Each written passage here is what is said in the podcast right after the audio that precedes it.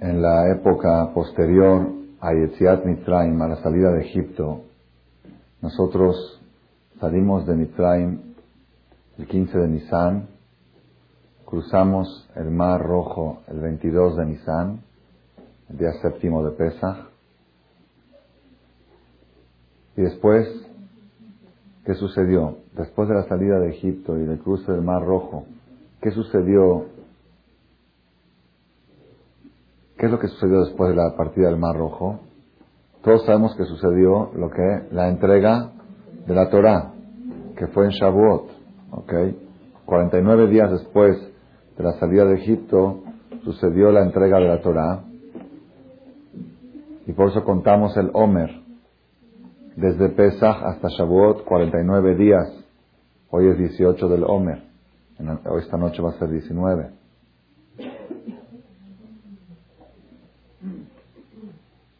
Sin embargo, nosotros que creemos en la influencia de los sucesos históricos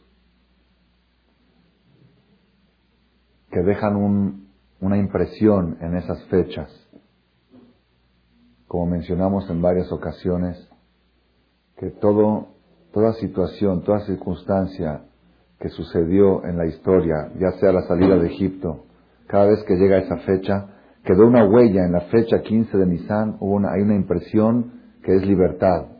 Y en la fiesta, de, el día séptimo de Pesach, hay una impresión que es hundir al enemigo definitivamente. Porque uno puede liberarse del enemigo temporalmente y luego lo vuelve a perseguir. El Kiryat Yamsuf representa terminar con el enemigo para siempre. Y así cada fecha y fecha, cuando se entregó la Torah, en esa fecha 6 de Sivan, quedó impregnada la impresión de que, de la fuerza espiritual que puede bajar algo celestial aquí a la tierra que es la Torah.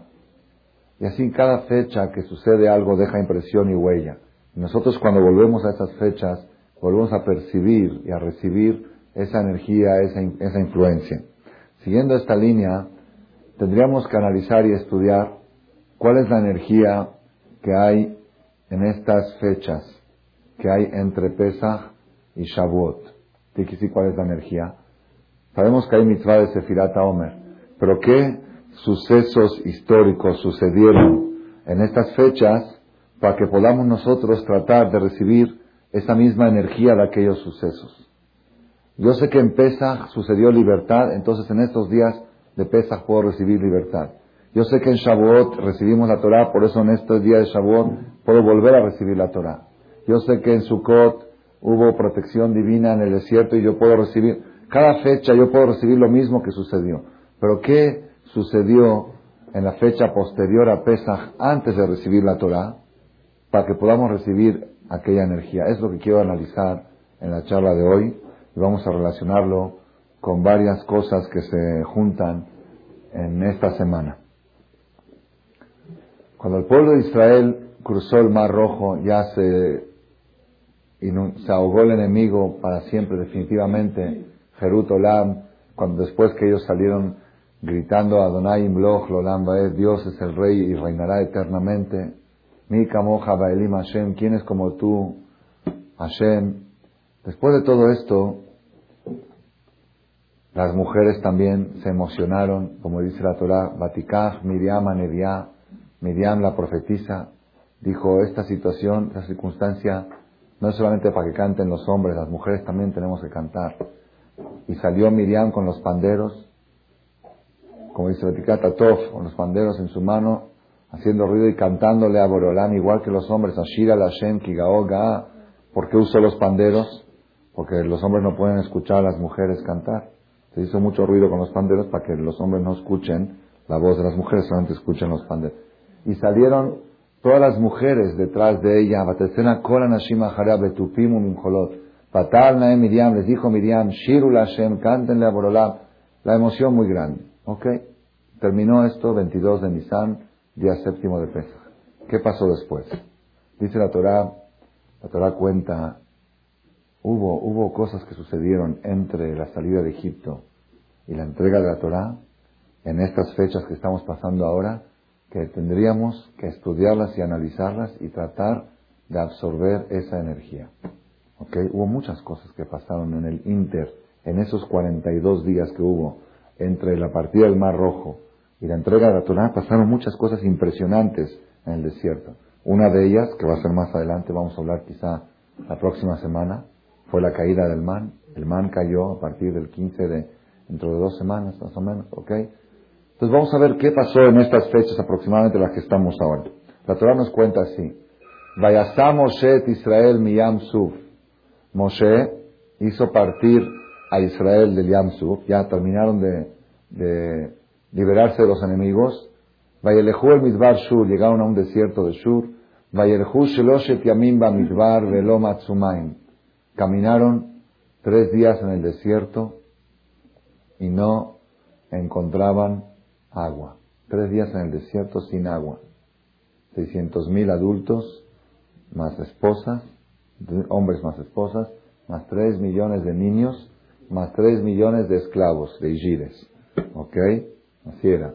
Por cada familia había cinco Igires. Cada familia. ¿Ah? Claro. ¿Quiénes eran los esclavos? Los Aire Bravo. Los egipcios que salieron por cada adulto judío mayor de 20 años salieron cinco egipcios. 50 Claro, antes de caer.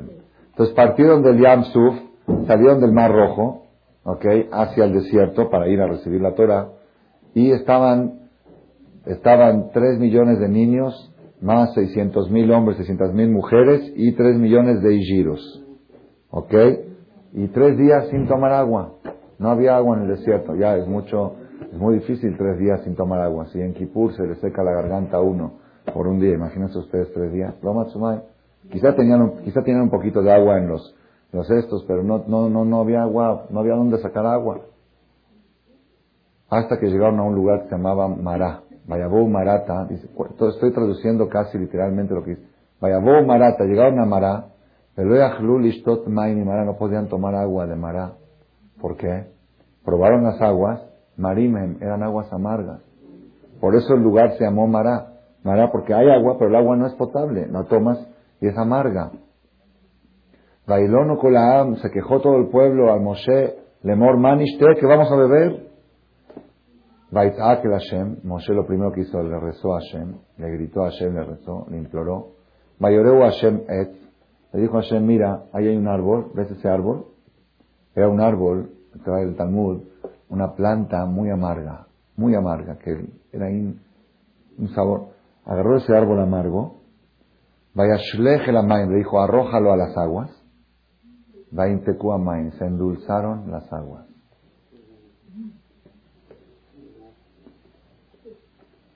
Sham Sam Lo Hok Umishpat de Sham Nisau. Ahí Dios estableció la ley y la justicia y ahí elevó al pueblo. Dios les demostró al pueblo que Él puede endulzar lo amargo con algo más amargo.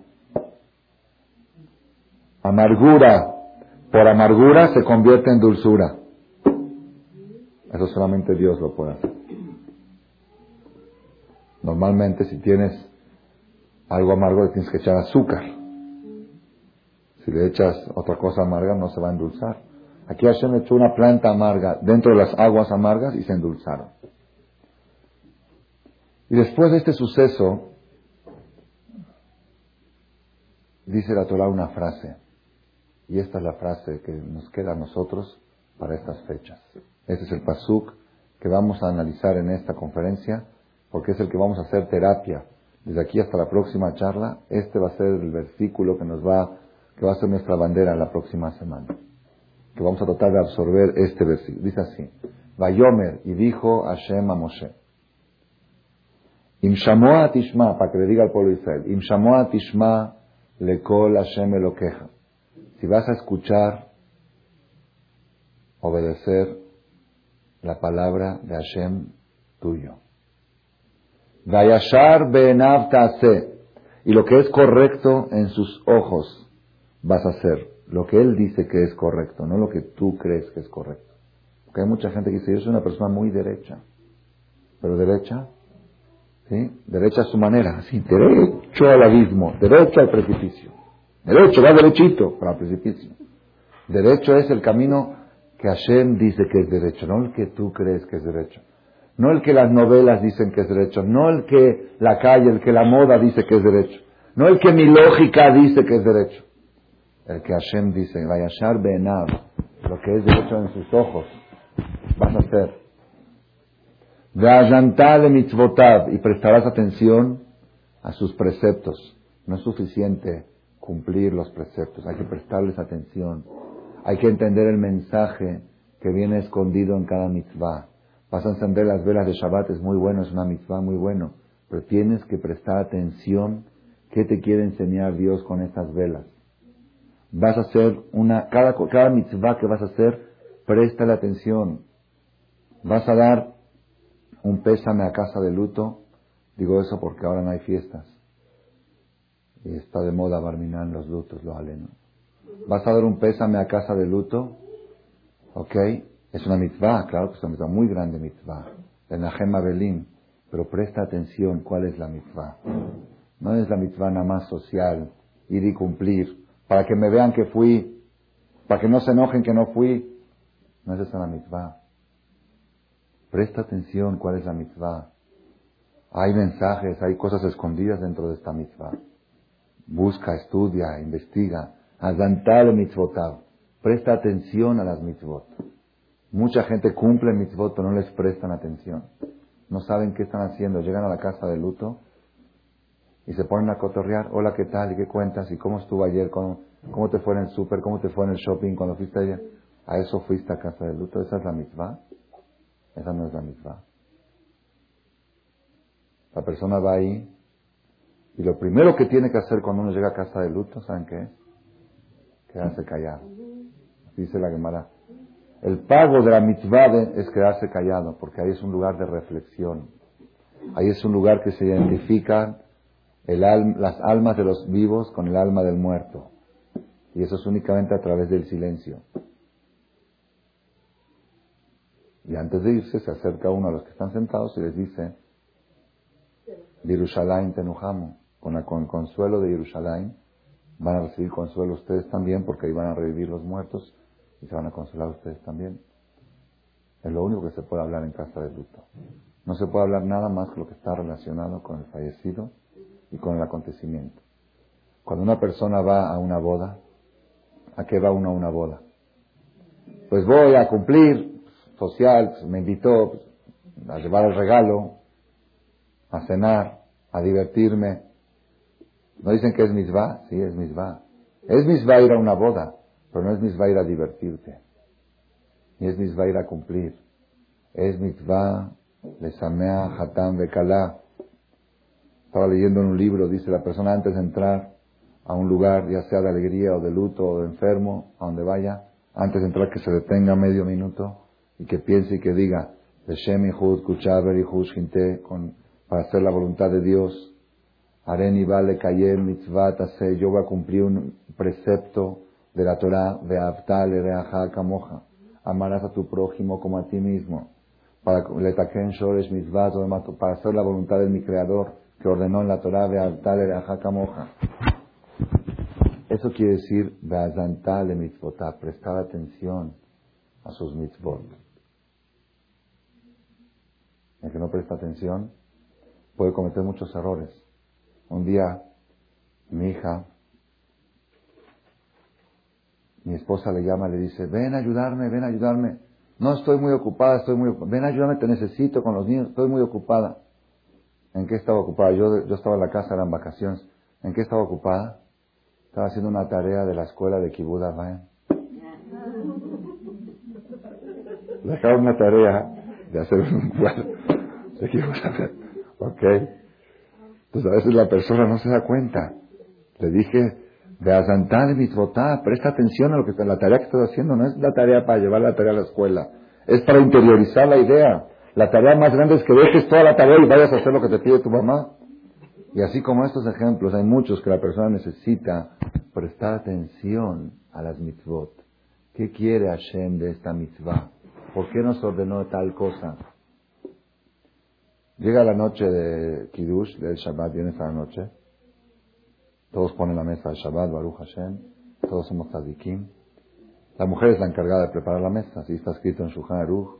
La mujer debe tener toda la mesa preparada antes que llegue el marido del Knis y que no falte nada en la mesa para no perturbar la armonía de la mesa de Shabbat. Porque a veces llega el marido y dice, falta la sal, traigan el agua, traigan el vino, traigan la copa. Pase, pase, señor.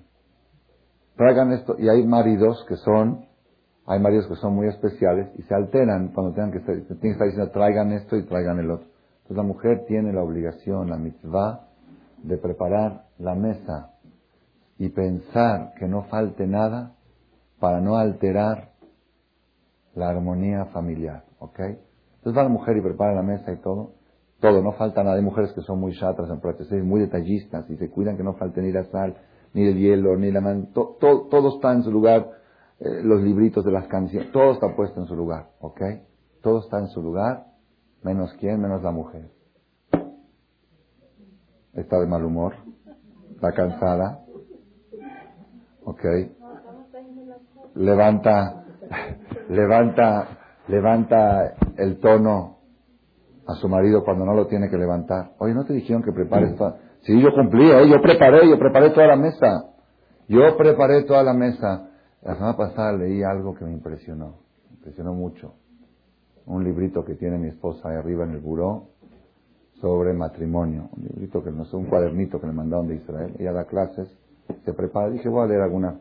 Y trae cita ahí una parte del Talmud que dice, Ejidame Ishara, ¿cuál es el ejemplo de una mujer mala? Una mujer mala. ¿Quién es una mujer mala? Está difícil dar una definición. Me impresioné mucho porque yo lo he visto. Yo, entonces yo he visto mujeres malas. He visto. He conocido en ocasión. ¿Qué es una mujer mala? Dice una mujer que le prepara a su marido una mesa de reyes y le dice come y le voltea la cara. Come, ahí está, te prepara, no te puedes quejar, ahí está la mesa puesta. No falta nada. Yo cumplí con mi deber. Come, cena. Ese es Isharra. La buena mujer es la que no le pone la mesa para pelear. Esa es buena. Vamos a pelear. Pero la que le pone la mesa no, se puede quejar nada. ¿Qué te puedes quejar? Está todo servido, todo servido. Pero yo quiero que estés tú al lado mío. Quiero platicar contigo, quiero tu sonrisa. ¿Te falta algo? La sal está, está todo en orden, ¿verdad? Cállate. Come, cena. Ese es Isharra. Esta es la mujer mala. La que no le pone la comida, que no le pone la cena, no es mujer mala. No le pone, le da flojera, no le pone. Pero la que le, la que le tiene todo, todo servido, todo bien puesto, todo, ¿eh? Claro, y yo lo he visto, ¿eh? las mujeres de veras malas le tienen todo a su marido perfecto, aunque no pueda reclamar nada. Y ella está encerrada en su cuarto haciendo lo suyo. ¿Qué pasó? Ahí está tu camisa, está tu pantalón, está tu... Está todo, está todo en orden. Yo no quiero, yo te quiero a ti.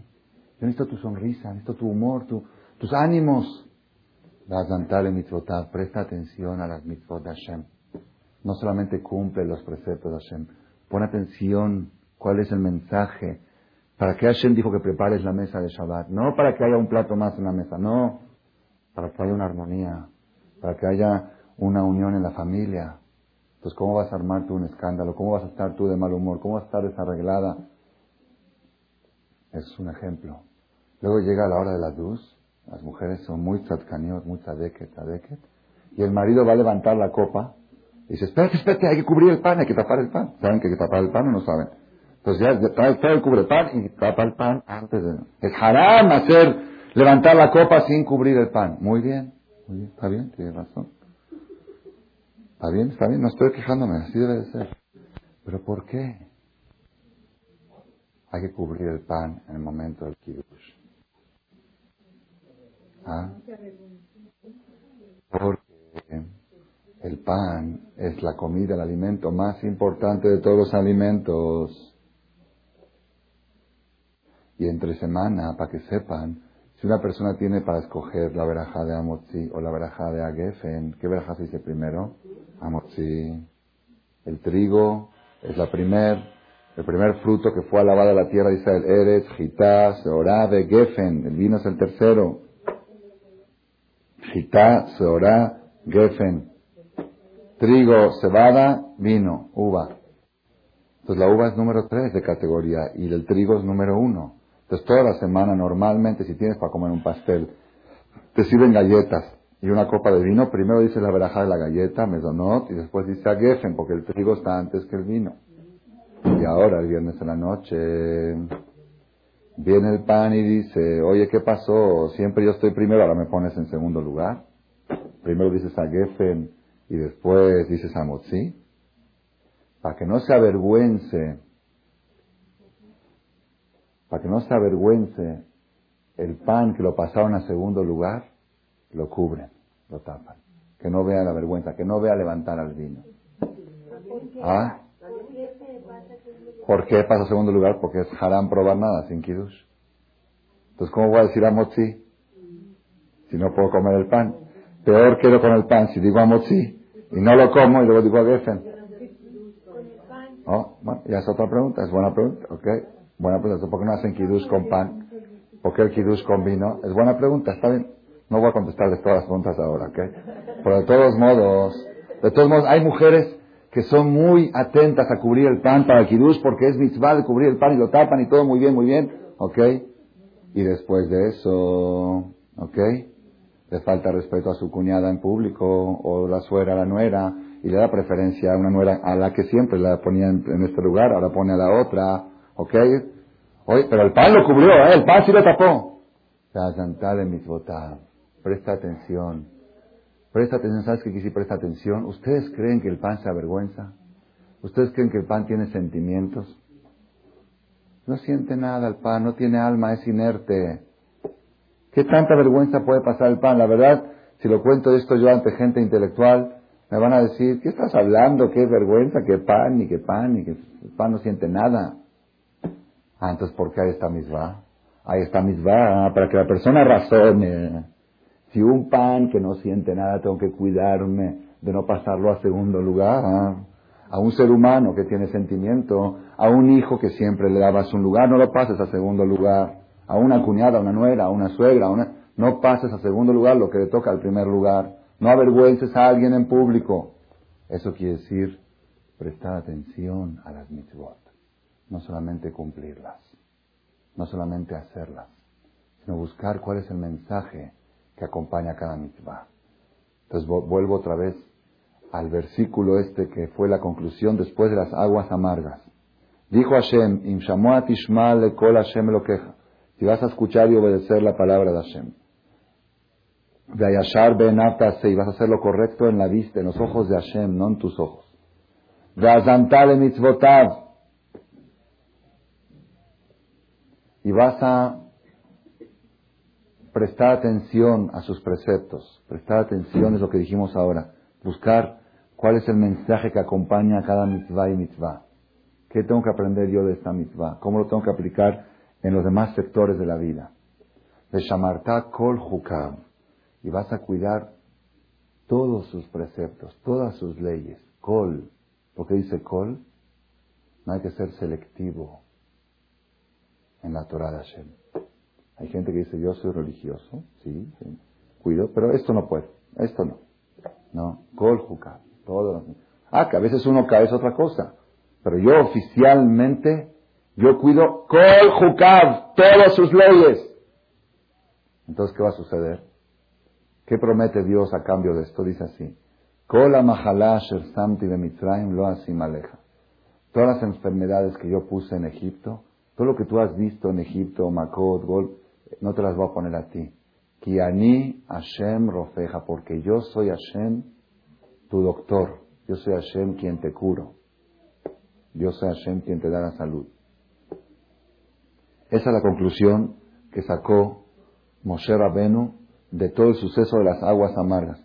Hay un problema, las aguas están amargas, y si están amargas estamos en un problema.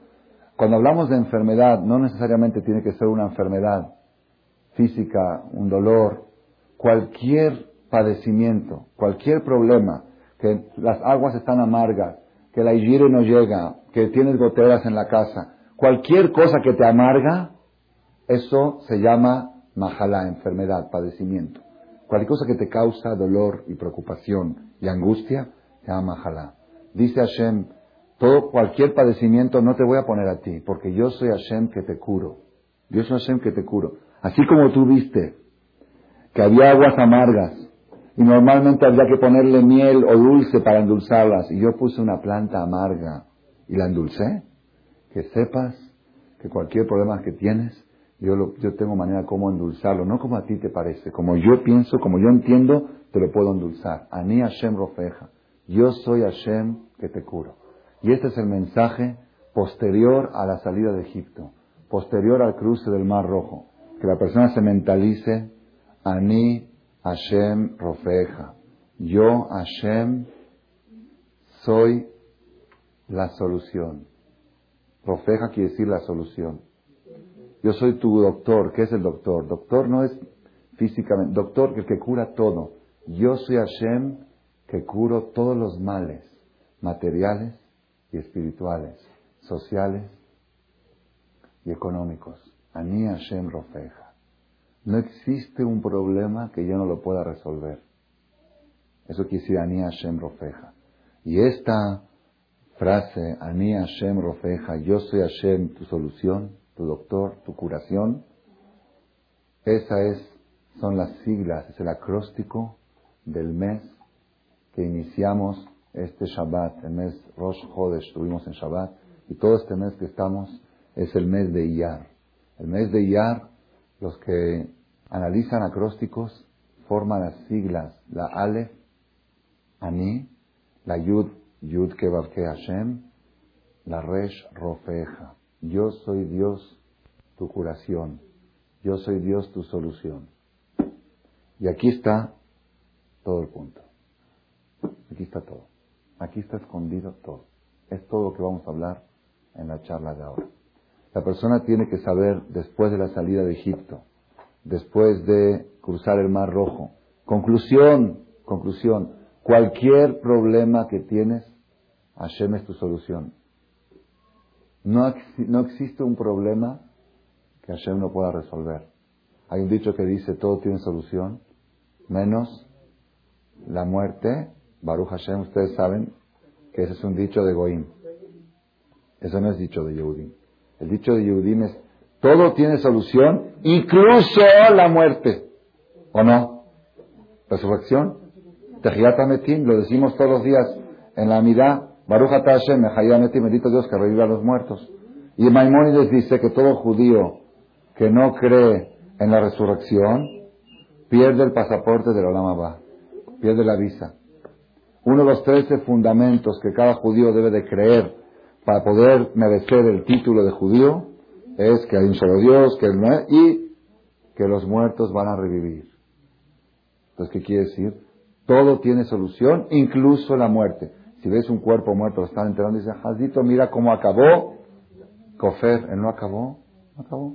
Ahí está en stand-by, está en espera, por una, por una etapa, por una época, puede ser 10, puede ser 20, puede ser 50, puede ser 100, puede ser 200, hasta que se levante. Una vez cuentan, en, eh, esto sucedió en Europa, había un señor, un señor que, Yehudí, que estaba alejado del judaísmo, se había alejado y era multimillonario y tenía la maldad de prestar dinero con intereses con intereses muy altos. Está prohibido, según la Torah, prestar con intereses. La Torah dice claramente, lo, lo tashich, la hija, prohibido prestar. Y él tenía esa, esa costumbre, pero con muy altos, y a la gente que no le podía pagar, le quitaba su casa, le quitaba, su, le quitaba todo lo que tenía, acababa con la gente. Aprovechaba a la gente necesitada y los ofrecía préstamos con intereses muy altos. La gente por desesperación los tomaba y acababan caminar en la quiebra al final. Y así de, y esos harami le advirtieron todo el mundo lo, insultaba, lo, porque, porque acababa con la gente, acababa con familias, destrozaba todo. Cuando este señor falleció, los hijos fueron a enterrarlo, fueron con la jebra la Jebra les dijo que una tumba cuesta un millón de dólares. Como si ayer un amigo me contó que enterró y le cobraron dos mil dólares. ¿Cómo un millón de dólares? Dice, no es justo. Si no, no lo enterramos. ¿Un millón de dólares o no lo enterramos? Pero ¿cómo? Así. Bekitsur, pleito, pleito, fueron a un juicio. Dintora, pon a Dintora con... Ajá. Si el precio de la tumba es dos mil dólares, ¿por qué me están cobrando un millón? ¿Que porque tengo dinero tengo que pagar más? No es justo, no es justo. Llegaron al juicio y el jajam dijo, bueno, tiene razón los, los hijos del fallecido. ¿Por qué le van a cobrar más? Cobren lo que vale. Dice, perdón, jajam. Nosotros estudiamos en la Gemara que toda persona que presta dinero con intereses no se levanta en la resurrección de los muertos. Normalmente cuando damos una sepultura es una renta, no es una venta. Porque al final, cuando venga Mashiach, nosotros creemos que Mashiach llega mañana, es un riesgo, el que compra una, tumba es un riesgo. Si llega Mashiach mañana, pagó dos mil dólares por un día, es muy caro, un hotel no cuesta dos mil dólares la noche. ¿Ok? Lo, lo entierran un día, el otro día llega el Mashiach, o a la hora quizá puede llegar el Mashiach, se levanta y usó una hora por dos mil dólares, es muy caro. Entonces por eso nosotros cobramos barato las tumbas, porque son rentas a corto plazo. Creemos que Mashiach llega cada día, son rentas. Pero esta persona que cuando venga Mashiach no se va a levantar, entonces se va a quedar ahí para siempre, pues esta es para eterna, cuesta un millón de dólares. Así cuentan. Y el Jajam le dio la razón, le dijo, sí, es más caro. Porque este es, estos, los que pagan dos mil dólares, se pueden levantar mañana y les costó cara la noche. Pero el que va a estar ahí mil años, dos mil años, tres mil años, va a estar ahí, pues que pague lo que vale tres mil años de, una, de hotel ahí abajo. Rabotai, volvemos otra vez. Ani Hashem Rofeja, yo soy Hashem tu curación. Yo soy Hashem tu salvación. Yo soy Hashem tu solución. Y aquí está todo el punto. La persona que sabe que todo está controlado por el Creador, que cualquier problema, que si hoy se descompuso tu carro, Ani Hashem Rofeja, él lo enfermó y él lo cura. No, es que el, mecánico es un desgraciado, me engañó. Evadim Betelín. Él te mandó el problema y Él te manda la solución. Eso es, ese es el mensaje, esa es la terapia que tenemos que llevar después de la salida de Egipto. Saber meter Hashem en todos los pasos de nuestra vida. Eso quiere decir emuná y eso quiere decir bitajón. Emuná quiere decir fe y bitajón, ¿qué quiere decir bitajón? Confianza, seguridad, fe. Pues es lo mismo. Emuná es fe y bitajón también es fe. Entonces, ¿qué es? ¿por qué son dos conceptos? Son dos conceptos. Dice Hazonish, emuná es teoría y bitajón es práctica. En Pesach nosotros tuvimos teoría de fe. Todo el tiempo nos están diciendo que Dios maneja el mundo, que sacó al pueblo de Egipto, que es muy poderoso, que es muy grande, que Él puede hundir a los enemigos. Eso es teoría. Después de Pesach es bitajón. Es esa teoría, practicarla en cada detalle de tu vida. En cada cosa que te sucede, no empieces a buscar culpables. No digas, maldito fulano desgraciado me engano sino Ani Hashem, yo soy Hashem que mando la enfermedad y que mando la curación. Esa es la terapia que tenemos que hacer después de Pesach. Hay un, una frase, una frase que se puede decir que es la esencia de todo el judaísmo, que la vamos a leer en la Perashá la próxima semana. La próxima semana en el Sefer Torah el que va a ir al Kenis, va, a escuchar una de las perashiot, mejor dicho son dos perashiot, más cargadas de mitzvot. Mitzvot, mitzvot, preceptos, preceptos, preceptos, uno tras otro, uno tras otro. Y uno de los preceptos que están en la perashá de la semana pasada es conocido y famoso, Beavta Ereaja Kamoja. Amarás a tu prójimo como a ti mismo. Ese famoso precepto que le dijo Hilel aquel goy, si quieres cumplir toda la Torah en un solo pie, tal era Hakamoja. Ese famoso precepto que dijo Rabbi Akiva, Zeklal Gadol Torah, esta es la regla más grande de la Torah, tal era Hakamoja. Y estos días, los días del Omer, está escrito en los Svarim en los libros sagrados, que son los días adecuados y apropiados para hacer terapia de Beavtal Ereaja moja. La persona tiene que hacerse autoterapia de amarás a tu prójimo como a ti mismo. Estos días. En estos días está escrito en los libros que es muy grave armar pleitos. Es muy grave hacer corajes. Estos días hasta Shavuot. En estos días más que todo el año. Siempre es grave. Estos días más. Porque estos días no hacemos fiestas y no hacemos bodas y no hacemos banquetes con música. ¿Por qué? Porque 24 mil jajamim, alumnos de la Vía Kiva, desaparecieron en estos 33 días por la simple razón que tenía una deficiencia en la tal era jacamoja. Tenían una falta en esto a su nivel, a su categoría. Quiere decir que estos días son los más peligrosos en materia social. Por esa persona que tiene algún pleito con alguien, que alguien lo hace, hace hacer un coraje y quiere armar un pleito, que lo apunte y que diga después de Shavuot, la voy a deshacer a mi cuñada, a mi suegra. Ahorita, Omer, Omer, terapia, de adaptarle la jacamoja. Después de Shavuot que agarra el cuaderno y que empieza a hablarle por teléfono a todos los que iban al pleito. Eh, pero ahora, Omer, muy, muy grave, ¿eh? está escrito en libros de Kabbalah. Barminan, si todo el año es peligroso hacer un pleito, la Gemara dice, Mahloke Tehat, Parnasot. Un pleito puede rechazar 100 Parnasot. ¿Saben qué dice Parnasot? Parnasatova, ¿saben qué es Parnasatova? En Kipukan dicen Hashem, Share Parnasatova, ábrenos la puerta de Parnasatova. ¿Qué es Parnasatova? Éxito financiero, éxito económico, que no le falte nada, sustento. Una persona que en Kipur dijo, Parnasatova, por favor Hashem, Parnasatova, amén, y Dios le firmó el cheque, Parnasatova. Luego otra vez en Mija, Parnasatova, le firmó otro cheque. Otra vez, 100 cheques firmados por Dios. En Roshaná y Kipur de Parnasatova, un pleito los puede quemar. Sí, se. Eso es normal todo el año. En los días del Omer Baminan, un pleito puede romper 100 refuah shelema. Un pleito puede romper 100 alegrías, 100 verajá, 100 ahava. No tenemos, hay que tener mucho cuidado en estos días. estos días del Omer es de Reaja Camoja. Es la terapia de amanar a tu prójimo como a ti mismo. Y una persona dice, ok, está bien, yo amo a todos, pero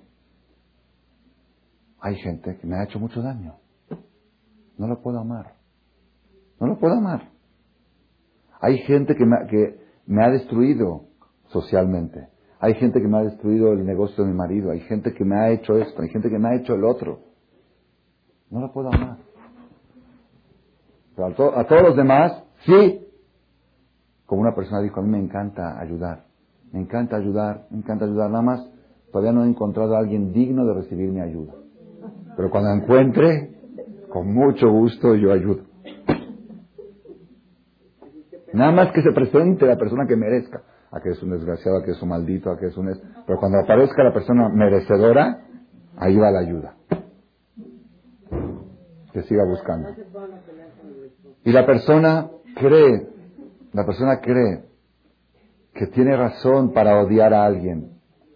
Que tiene razón no para odiar, para no amarlo. La Gemara dice, en esta perashá lo van a leer. Léanlo, el que quiere que el libro Shemtov y estudienlo y repásenlo muchas veces. Lo, dice la Torah, lo tisnae tajija bilbabeja. No odies a tu hermano en tu corazón. En tu corazón. Dice la Gemara, cada segundo y segundo que la persona odia a alguien, cada segundo es un haram. ¿Qué es más haram, comer taref o odiar a alguien? No, comer taref es más haram. Pero hay una diferencia. Comer taref es un haram. En el momento que lo comes. ¿Cuánto puedes comer? 30 gramos, 60 gramos de taref. Por cada 30 gramos es un haram. Cada kazait es un haram. ¿Cuánto puedes comer taref? ¿Cuánto hazit puede comer uno? ¿Cuánto taref? Come uno de estos, se empachó ya. Dejó de hacer haram, ya comió, ya. ¿Ok? Pero cuando alguien tiene odio, las 24 horas del día, está comiendo hazit. Las 24 horas del día y de la noche, dormido. Se fue a dormir con el haram y se levanta con el haram. Eso es lo grave de odiar al compañero. Dice la Gemara, ¿cómo es un ejemplo de una persona que transgrede esta prohibición de no odiarás a tu hermano? ¿Cómo es un ejemplo? Dice la Gemara, aquel que tres días no saluda a alguien. Si pasan 72 horas sin saludarlo, sin cambiar una palabra, sin dirigirle la palabra tres días, ya eso es odio. ¿No existe qué? Ah, Baruch Hashem. No existe alguien que no le dirija la palabra a alguien tres días. Muy bien. Un yehudí no, un yehudí no puede. Barminan, barminan. No odies a tu hermano en tu corazón. Sin embargo, vuelvo otra vez la pregunta. La gente dice, pero él me hizo daño, pero él me hizo esto, él me hizo el otro, y me quiere seguir haciendo. En esta perashá, me gustaría mucho que lo lean ustedes adentro, para que vean que no les estoy vendiendo cuentitos. La Torah no dice, amarás a tu prójimo como a ti mismo, así, un pasuk, un versículo. No, no, no, no, no, no. Hay algo antes y algo después. Y quiero decirles lo que dice antes y lo que dice después y relacionarlo con el principio de la charla. Empieza el versículo así, es un solo versículo, ¿eh?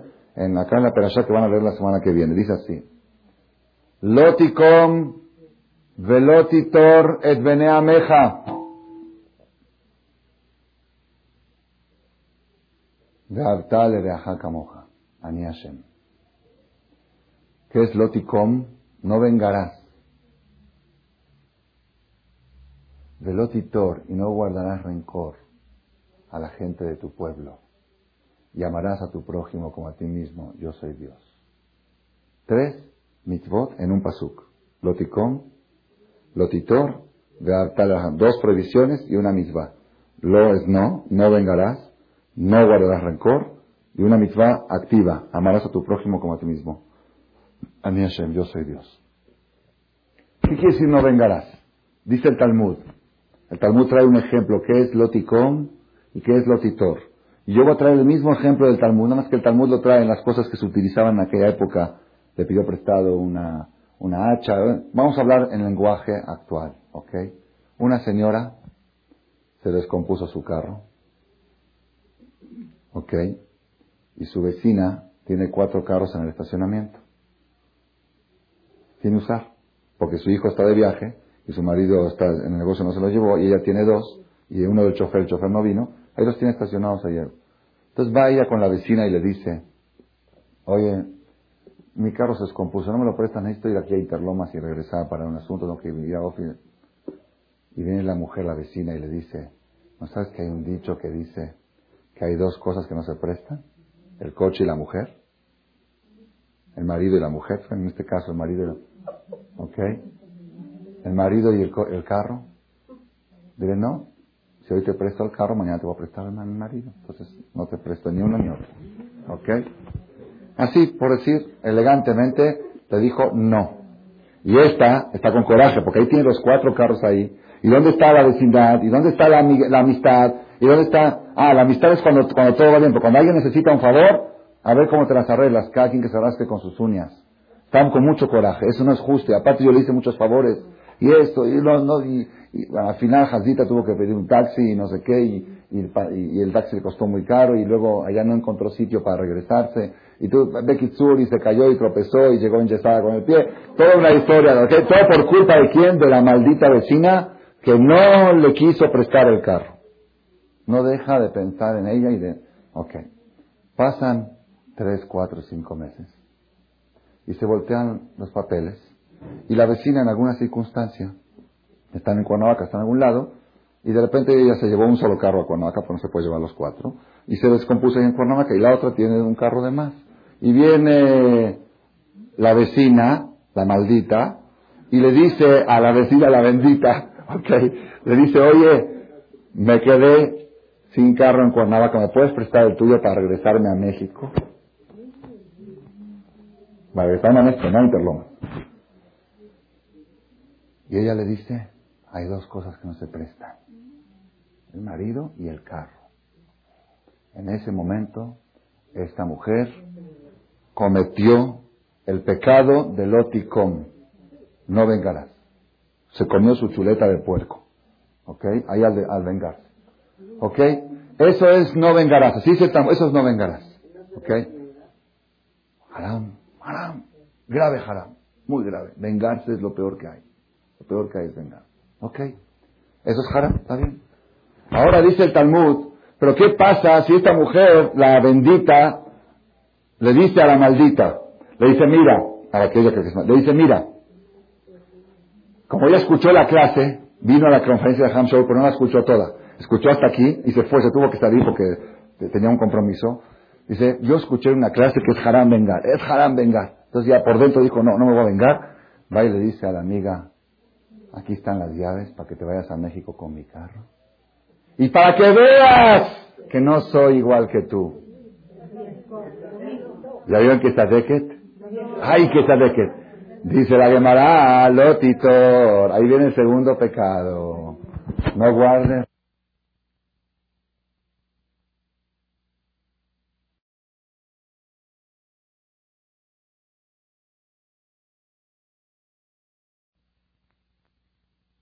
No me voy a vengar, va y le dice a la amiga, aquí están las llaves para que te vayas a México con mi carro. Y para que veas que no soy igual que tú. ¿Ya vieron que está Deket? ¡Ay, que está Deket! Dice la Gemara, Lotitor. Ahí viene el segundo pecado. No guardes rencor. El primer pecado era no vengues. Esta no se va a vengar, no se va a vengar. Pero ¿qué le dice? Aquí están las llaves, pero para que veas que no soy igual que tú. Quiere decir que todavía te acuerdas de lo que te hizo. Que lo tienes guardado aquí. Lotitor, no guardes. No guardes mugre en tu corazón. No guardes basura. No guardes lodo. Tu corazón tiene que tener solamente cosas bonitas y positivas. No guardes maldades. Ahora, ¿qué es más grave? ¿El primer pecado o el segundo? ¿Ah? ¿No vengarás o no guardar rencor? Otra vez. No vengarás, es muy grave vengarse. Pero es un momento. En el momento en que se vengó, hizo el pecado.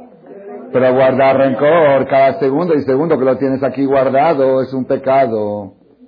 Dice la Torah, no te vengues y no guardes rencor. Ahora, esta mujer se salió en esta parte de la conferencia, porque ya era tarde, ya estaba esperando a su amiga, tenía cita en el dentista. ¿ok? Y dijo, Jajam Shaul Malek dijo que es prohibido vengar, la Torah, no yo, la Torah, y prohibido guardar rencor. No le puedes decir, te doy las llaves y no soy igual que tú. No se puede, ¿ok? Pero uno que dice, bueno, está bien, yo no me voy a vengar, no le voy a guardar rencor, en mi corazón no hay odio, no hay mugre, pero yo no quiero tener relaciones con ella. Yo no quiero saber nada de ella, ella por su lado, yo por mi lado, está bien, cada quien por su lado, no le voy a guardar rencor, no, ok, no, bien la Torah dice en el mismo versículo, a esa mujer que no te prestó el carro, que te prohíbo vengar y que te prohíbo guardar el rencor, ámala igual que a ti mismo. Ahora sí que no. Eso no, eso no puedo. Yo puedo, puedo aguantarme de no vengar y puedo aguantarme de no guardar rencor. Podría, eso puedo llegar. También es muy difícil. Pero amarla, a mi suegra, quererla, eso no. Puedo, amarla, amarla, camoja, igual que a mí. No, eso, eso ya no. Después de todo lo que me hizo, está bien, yo no le guardo rencor. Como me dijo una persona, una persona jazito, pobrecito, pobrecito, qué rencoroso, mamá, me da lástima porque no tiene torajasito. Un señor como más de 60 años, muy buena posición económica, muy, me, empezó, a contar historias de hace 20 años, 25, que su hija un día le hizo una cosa que lo avergonzó, y él le dijo, no te perdono jamás, su hija soltera, no te perdono jamás. Que le pidió que le dé un beso a la hija y la hija no le quiso dar el beso por alguna razón. Estaba mal la hija, por supuesto. Dijo, o me lo das ahora o no me lo das nunca. Y el día de su boda no aceptó que la hija beso. Y cuando la hija se iba a ir de luna de miel, le dijo, papá, ¿no me vas a dar el beso de Alamac? Dijo, está bien así, te doy el Alamac sin el beso. Y desde aquella vez, 20 años que no besa a su hija. Y luego me contó dos o tres historias también. Dice, le digo, pero, Señor, hay que perdonar. Dice, yo perdono, pero no olvido.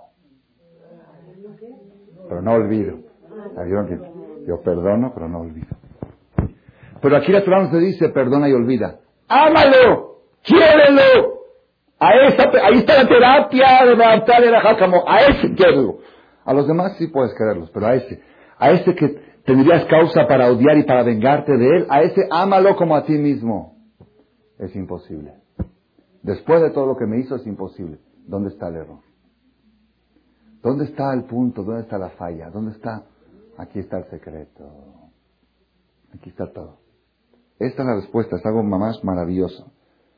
No te vengues y no guardes rencor y ámalo como a ti mismo. ¿Sabes por qué? Ani. Porque nadie te puede hacer nada sin mi autorización. Y si alguien te hizo algo, ese algo te tocaba. Y si no te lo hubiera hecho fulano, te lo hubiera hecho mengano, ese es tu paquete. No puedes odiar a alguien. El hecho de odiar a alguien o vengarte de alguien porque te hizo algo, ¿sabes qué se llama eso? Eso no se llama un problema social, eso se llama renegar en Dios. Eso se llama creer que alguien te puede hacer algo que no te toca. Por eso te digo, no te vengues, no guardes rencor y ámalo. Y cuando dices, pero ¿cómo si me hizo tanto daño? Acuérdate que a mí nadie te puede hacer daño si yo no lo autorizo. Y si te llegó un daño, yo te lo mandé. Ódiame a mí, a él no lo odies. A mí sí ódiame. Y ponte a pelear conmigo, a ver si puedes. Pero no pelees con la gente. Ani Hashem. Yo soy Hashem. Yo mando los problemas, yo mando las soluciones. El mundo no lo manejan las personas. Y esto es, este es el mensaje más poderoso, más poderoso que tenemos. Nosotros, nuestro problema es que buscamos siempre culpables. Buscamos culpables fulana y la Igire, fulana me la robó, y la esta mangana, eh, no hay fulana, no hay mangana, no hay nada, no hay nada. olvídense, no existen personas en el mundo, no existen, existen títeres. Nadie te puede quitar nada. Si alguien te quitó 100 pesos, es porque esos 100 pesos no te corresponden. Ah, él tiene que rendir su cuenta. Es otro problema, es, es su libre albedrío. Pero a ti, nadie te puede. Esos 100 pesos no te correspondían se te iban a caer, se te iban a perder, te los iba a robar. De todos modos no eran tuyos.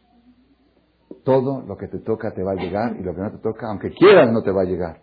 Entonces, ¿contra quién estás peleando? Tienes únicamente que dirigirte a Ni Hashem, al que de veras maneja todo. Y ese es el punto principal que tenemos que educar. Había un jajam, llamado Rabbi Israel Salanter. Israel Salanter viajaba en un tren, pero él vestía muy común. No vestía como como jajam, vestía común. Y viajaba en un tren y este, el jajam creo que fumaba, acostumbraba a fumar, eh, así tenía su hábito. Y al lado de él estaba sentado un abrej joven, un abrej, un jovencito religioso, y de repente el jajam prende el cigarro y este le empieza a gritar, apaga eso, es de humo. Luego el jajam abre la ventana, lo insulta al jajam, no sabía que jajam. ¿Qué abres la ventana? Hace frío, ¿qué cierra la ventana? Hace calor. Todo el viaje del tren estaba fastidiando a este joven al jajam. Cuando llegó a la ciudad de destino, bajan del este del tren y ven tres mil o cuatro mil personas, Yehudim, esperando. ¿A quién salen a esperar? Al Jajam, al Gadol Ador, al Jajam Rabbi Israel Salanter, el más grande de la generación. ¿Dónde está? ¿Dónde está? Aquí, aquí al lado. Este guay se echó al piso, por favor, perdóname, perdóname. dijo, estás perdonado, estás perdonado, estás perdonado. Lo avergonzó mucho y todo. Estás perdonado. No, perdone. En, esa, en ese tanto el jajam tomó los, datos de este joven, de este abrej, en qué, casa, en qué lugar se iba a alojar, dónde iba a estar. Después que el jajam se hospedó en la ciudad, mandó a llamar a este joven. Dijo, dime, ¿a qué viniste aquí a esta ciudad? Se vine a recibir diploma de Shohet, a hacerme un examen para recibir diploma de Shejita. Nada más que en el camino hizo Shejita a personas, ¿ok? Antes de recibir, ok. Vino para recibir este de Shohet. El Jajam le dijo, a ver, si quieres yo te hago la prueba y yo te doy el diploma. Le hizo la prueba y no sabía nada. No sabía ni una cuarta parte de lo que tiene que saber.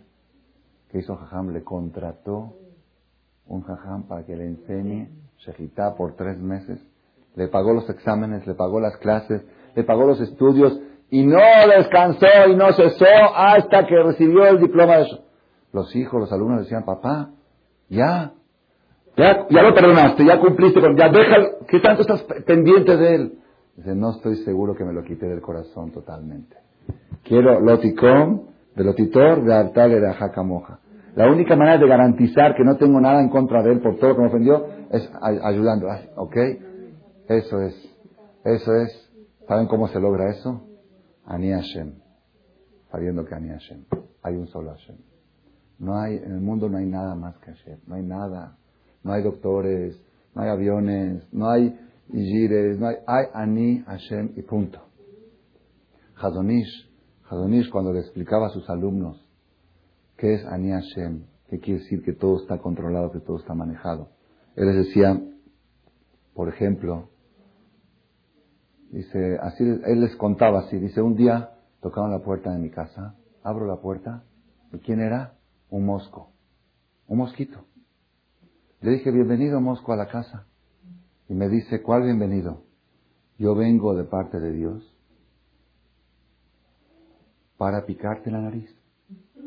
Porque hiciste un haram y tu capara no es que te pique la nariz. Y Dios me mandó. Así que nada de bienvenido. Aquí vengo a picarte la nariz. Y yo agarré al mosco y dije, ¿qué? Vete de acá. Así. Y él, por abajo, se metió y me picó la nariz. ¿Por qué? Porque si viene un mosco y te pica, es porque es lo que te toca.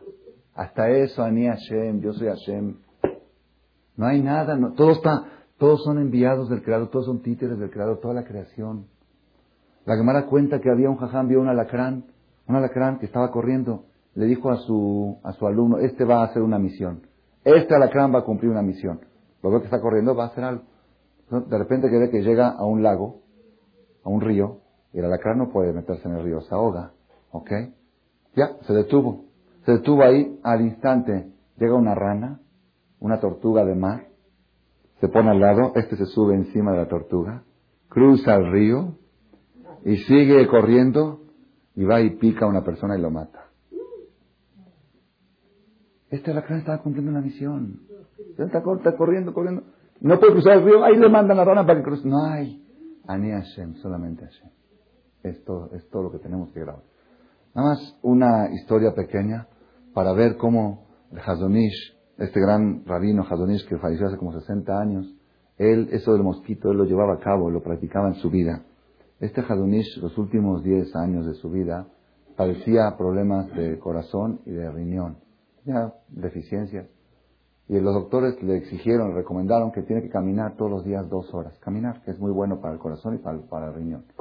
Entonces él salía a caminar todos los días y él vestía, vestía muy común, con saco corto y con sombrero así, muy parecía tipo charro, así, no, no, no parecía jajam tanto así como caminaba. Y caminaba así, y caminaba por un jardín que hoy en día, el que va a Neverak es Rehov Hazonish, la calle Hazonish.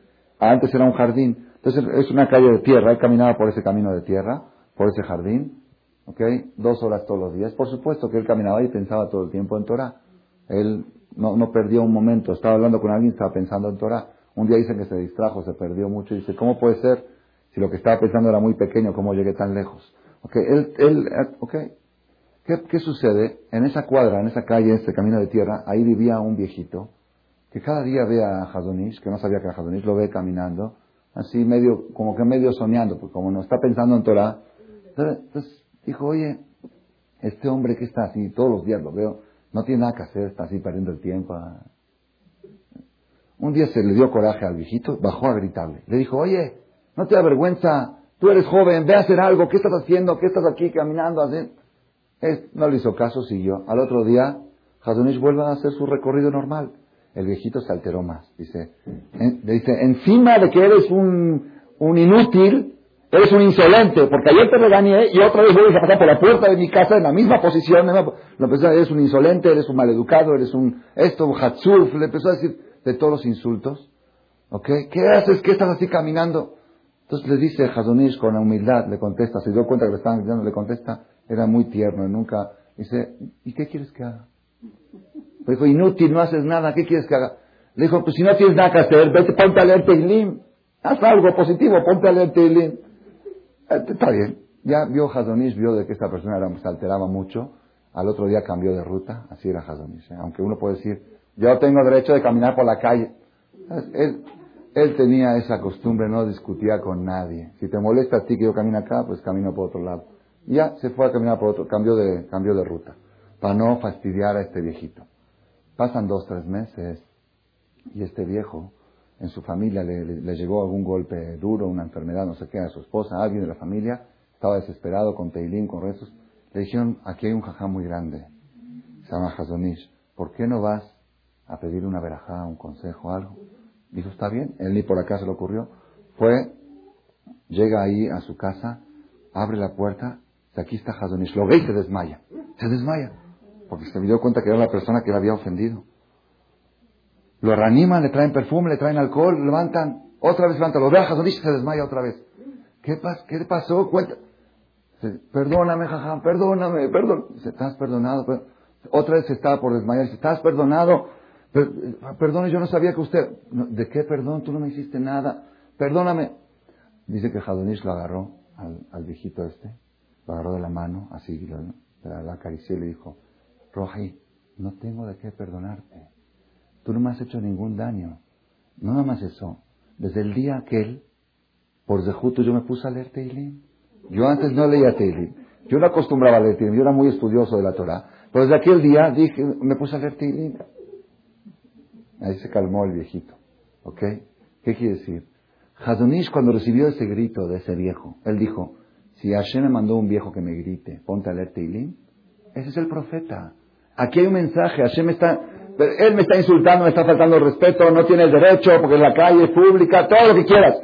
Pero si yo escuché ponte a leer Teilim es porque Hashem me quiso decir ponte a leer Teilim, me voy a poner a leer Teilim. Ese era el mensaje yo tenía que escuchar. Eso es cuando la persona sabe que Ani Hashem. Y eso es lo que Yosef, hay un ejemplo en la Biblia, Yosef le decía a sus hermanos, después que sus hermanos, lo, trágico, que no hay, no hay una persona aquí presente en el mundo que alguien le haya hecho algo como lo que hicieron los hermanos a Yosef. Hermanos, los propios hermanos, lo arrancaron de su papá, lo echaron a un pozo lleno de alacranes para matarlo, luego le hicieron el favor de venderlo de, esclavo, engañaron al papá, le disfrazaron con una túnica de sangre, como todo lo, mandaron a Egipto, estuvo 10 años en el calabozo, en la cárcel. el sufrimiento que tuvo Yosef por culpa de sus hermanos no tiene perdón, no tiene nombre. Sin embargo, los hermanos cuando vienen y se descubre Yosef, y después que se hizo rey y todo, los hermanos dicen, Yosef, por favor, perdona, no, tenemos cara para verte la cara. ¿Qué les dice Yosef? Lo atem. Ustedes no me mandaron a Egipto. Dios me mandó. No, están viendo de que Hashem maneja el mundo. Ustedes no me mandan, ustedes, ustedes a mí no me han hecho nada. ¿Saben por qué ustedes no me han hecho nada? Porque aunque quieran no me pueden hacer nada. Ani Hashem, hay un solo Dios. Yosef le hizo terapia a sus hermanos. Vainahem alibam, los consolaba, ya no se preocupen, les daba musar, les, ¿ok? Eso es, eso es lo que tenemos que hacer saliendo de Egipto. Vayomer Shamoat Ishma, si vas a prestar atención a la palabra de Dios, ¿sabes cuál es la palabra de Dios? Ani Hashem Rofeja. Yo soy Dios, la solución de todo. Escuchen esta frase porque es nueva. Ani Hashem. Si tú sientes y vives Ani Hashem en todos tus pasos, esa es la curación de todos los problemas. Esa es la solución. Esa es la medicina. Ani Hashem. El mismo Ani Hashem que te dije en Beavtale, Beajacamoja, más a tu prójimo. El mismo Ani Hashem que te dije no te vengarás, no guardes rencor. Ani Hashem, si tú vives que en el mundo no hay, acostúmbrense a esto. Yo ahora estoy acá y estoy viendo aquí una señora, no es una señora, es Hashem. Ella tiene un alma que es parte de Hashem. Y si ella, por, si, por ejemplo, si ella viene después y me da un, grito, Ani Hashem, Hashem me mandó un grito a través de ella. Y si ella después me hizo un elogio, qué bonita clase, de Jajam, Hashem me mandó este elogio. Ani Hashem. No hay persona. No hay personas en el mundo. Hay mensajeros del Creador. Todos, las Sigires también son mensajeros de Hashem. Todo. Este mantel está acá porque Ani Hashem, porque Hashem quiere que esté aquí. Si no, no estaría. Si yo ahora lo quito, ya no está el mantel. ¿Saben por qué no está? ¿Por qué no está? Porque yo lo quité. No. Porque Hashem en este momento quiere que aquí no esté el mantel y que aquí sí esté. Porque si no, cuando yo hacía así, mi mano se me quedaría paralizada. Y si no se quedó paralizado es porque Hashem, la voluntad es que esto quede así abierto. Ani Hashem. No hay nada más que Hashem. Si nosotros nos educamos a esto, con terapia, es terapia, es trabajo, no es fácil. Em, hay emuná y bitajón, emuná es teoría y bitajón es práctica. Ese es Rofeja, ese es el mes de Iyar. Ani Hashem Rofeja, yo soy Hashem que te curo. Yo soy Hashem que te doy la solución. ¿Cuál es la solución? Cuando tú te convenzas de que todo es Hashem. Hashem nos ayude, que tengamos la fuerza de practicarlo y llevarlo a cabo y tener siempre salud, curación y solución a todo. Amén. Juventud, juventud. Es juventud. Así es. En Panamá y que están esperando un cassette que no están